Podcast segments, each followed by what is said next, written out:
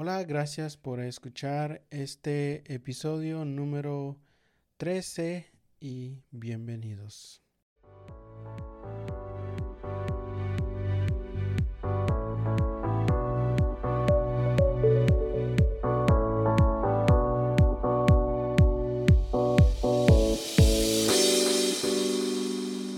Hoy quisiera compartir con ustedes una pequeña reflexión sobre el libro de Colosenses capítulo 1 versículo 21 y 22. El pasaje dice así, y a vosotros también que erais en otro tiempo extraños y enemigos en vuestra mente, haciendo malas obras, ahora os ha reconciliado en su cuerpo de carne por medio de la muerte, para presentaros santos y sin mancha e irreprensibles delante de él. El apóstol Pablo en este pasaje le recuerda a los creyentes de Colosas tres verdades acerca de ellos cuando vivían sus vidas sin Cristo. El primero dice que los, los no creyentes o en la condición que se encontraban los, los cristianos era que estaban alejados de Dios. Eso es lo que el pasaje muestra. En otro tiempo ustedes eran extraños acerca de las promesas de Dios. En otros tiempos ustedes estaban alejados de Dios. Por lo tanto, ustedes, dice el apóstol Pablo, eran enemigos de Dios. Y es lo que dice a continuación de este pasaje. Es que ustedes eran enemigos en vuestra mente. En otras versiones dice, ustedes eran enemigos en la manera como ustedes vivían. Y pero ¿qué significa que nosotros éramos extraños de Dios? Bueno, lo que significa, y Efesios 2.1 lo muestra claramente, es que los, los no creyentes están espiritualmente muertos, los no creyentes viven un constante vida en pecado, los no creyentes obedecen al maligno o como dice en otra versión al diablo, los no creyentes siguen el deseo de sus corazones, pero sobre todo están constantemente inclinándose a su naturaleza pecaminosa. Eso es lo que significa siendo extraños de Dios o eso también lo que significa que nosotros éramos enemigos de Dios en nuestra mente. ¿Por qué digo eso? Porque, bueno, no necesitamos ir al pasado para saber lo que eso significa. Nosotros podemos dar testimonio de eso, que antes de Jesucristo, antes de que llegase Jesús a nuestra vida, nosotros vivíamos este estilo de vida especialmente cuando dice también que nosotros éramos enemigos de Dios en nuestra mente, porque constantemente nosotros negamos la existencia de Dios quizás y otros con la manera de vivir pues negaban que realmente Dios existía. Pero también Pablo aquí en este pasaje no solamente le recuerda a los creyentes cómo eran su pasado, sino que también les dice que ellos hacían malas obras. Entonces, eh, ¿qué pasa con aquellos que hacían buenas obras? Bueno, déjame decirles desde la teología cristiana, es que cada persona que hace obras, si no los hace con el propósito de glorificar a Dios, siempre lo está haciendo para glorificarse a sí mismo. Por lo tanto, cada obra que el ser humano hace es pecado contra Dios y Dios lo ve eso como malas obras. Entonces, volvamos otra vez a la experiencia de que nosotros, cuando no éramos creyentes, nosotros hacíamos quizás buenas obras, pero siempre lo hacíamos con el propósito de tomar para nosotros mismos la alabanza. Entonces nunca nos inclinamos para darle gloria a Dios únicamente. Por lo tanto, delante de los ojos de Dios, eso eran malas obras. Pero Pablo deja muy claro esto de que esa era la condición de las personas que no son creyentes. Eh, es muy difícil hoy en día decirle a las personas que, bueno, son enemigos de Dios o decirles a las personas que si no tienen una relación con Cristo, todo lo que están haciendo son malas obras.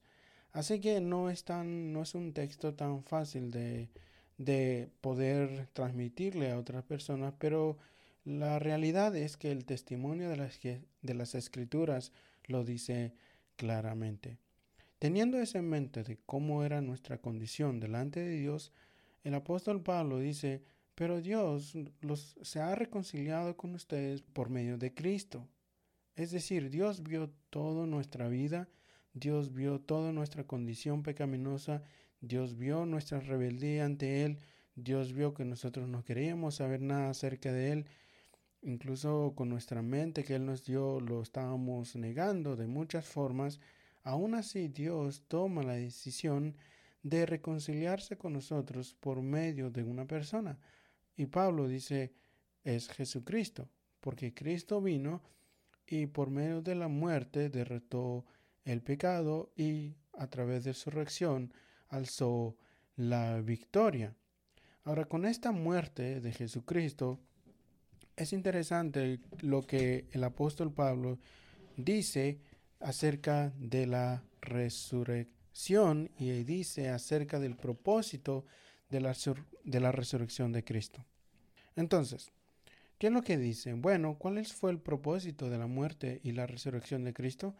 Pablo nos presenta tres cosas aquí. Dice, para presentarnos santos delante de Dios, sin mancha e irreprensibles delante de Él. Es decir, la victoria de Cristo logró por nosotros que a través de Cristo Dios nos ve santos, Dios nos ve sin mancha y Dios nos ve irreprensibles.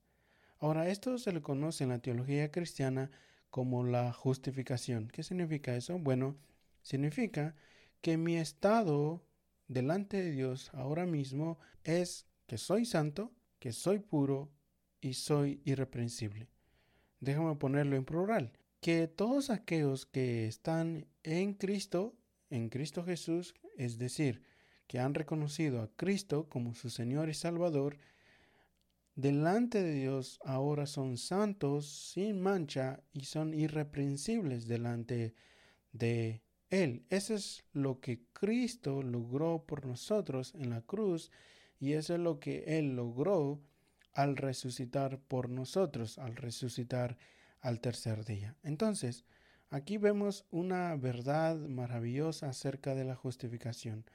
Pero, ¿qué hay de, del tiempo de ahora? Que nosotros aún vivimos en este mundo y aún luchamos contra el pecado. Bueno, eso también lo tenemos muy claro en la teología cristiana y es que nosotros los cristianos vivimos en un estado de santificación. Eso significa que nosotros constantemente estamos creciendo a la estatura de Jesucristo. Por la obra del Espíritu Santo, Dios nos ha hecho nacer de nuevo y que ahora estamos creciendo para que un día lleguemos a la estatura de Cristo. Pero lo interesante de este pasaje que se encuentra en Colosenses 1.22 es que nuestra condición delante de Dios es santo sin mancha irreprensible delante de Él. Por eso decimos que Dios nos ve así en Cristo. Entonces, esto debe ser un motivo para qué? Para vivir, para crecer, para abandonar los pecados de nuestra vida. Quizás hay muchas cosas que hay que cambiar en nosotros y yo creo que sí los hay. Pero ya teniendo un entendimiento de nuestra posición delante de Dios en Cristo, debemos pelear la buena batalla de la fe. Debemos constantemente crecer en el conocimiento de Dios. Debemos crecer constantemente en las disciplinas que Dios nos ha dejado, como el estudio de la palabra, como la meditación de la palabra, como la oración, como la comunión de los creyentes unos con otros. Entonces, tres cosas que quiero compartirles con ustedes está en este podcast y es que gracias a la obra de Cristo, ahora nosotros ya no somos extraños. Ahora Dios se ha convertido un Dios cercano a nosotros y Dios ahora es nuestro Padre. También ya no somos enemigos de Dios, sino que por la obra de Cristo ahora nosotros somos amigos de Dios. Ahora nosotros somos amigos de Él y ahora nosotros usamos nuestra mente para conocerlo más a Él. Así como usamos nuestro corazón, nuestro corazón para amarle, también usamos nuestra mente para buscarlo más día tras día. Pero también con lo que Cristo ha hecho por nosotros, ya ahora nosotros ya no hacemos malas obras, sino que estamos haciendo las buenas obras que Dios preparó de antemano para nosotros. Así que todas nuestras obras que quizás nosotros los hacemos muchas veces con pecado, Dios, Cristo los santifica para que sean de agradable delante de Dios. Y eso es una buena noticia. Así que no es malo recordar el pasado siempre y cuando lo conectemos con la gracia de Dios. No es malo recordar nuestro pasado siempre y cuando llevemos ese pasado a la luz del Evangelio de cómo Dios nos ha restaurado.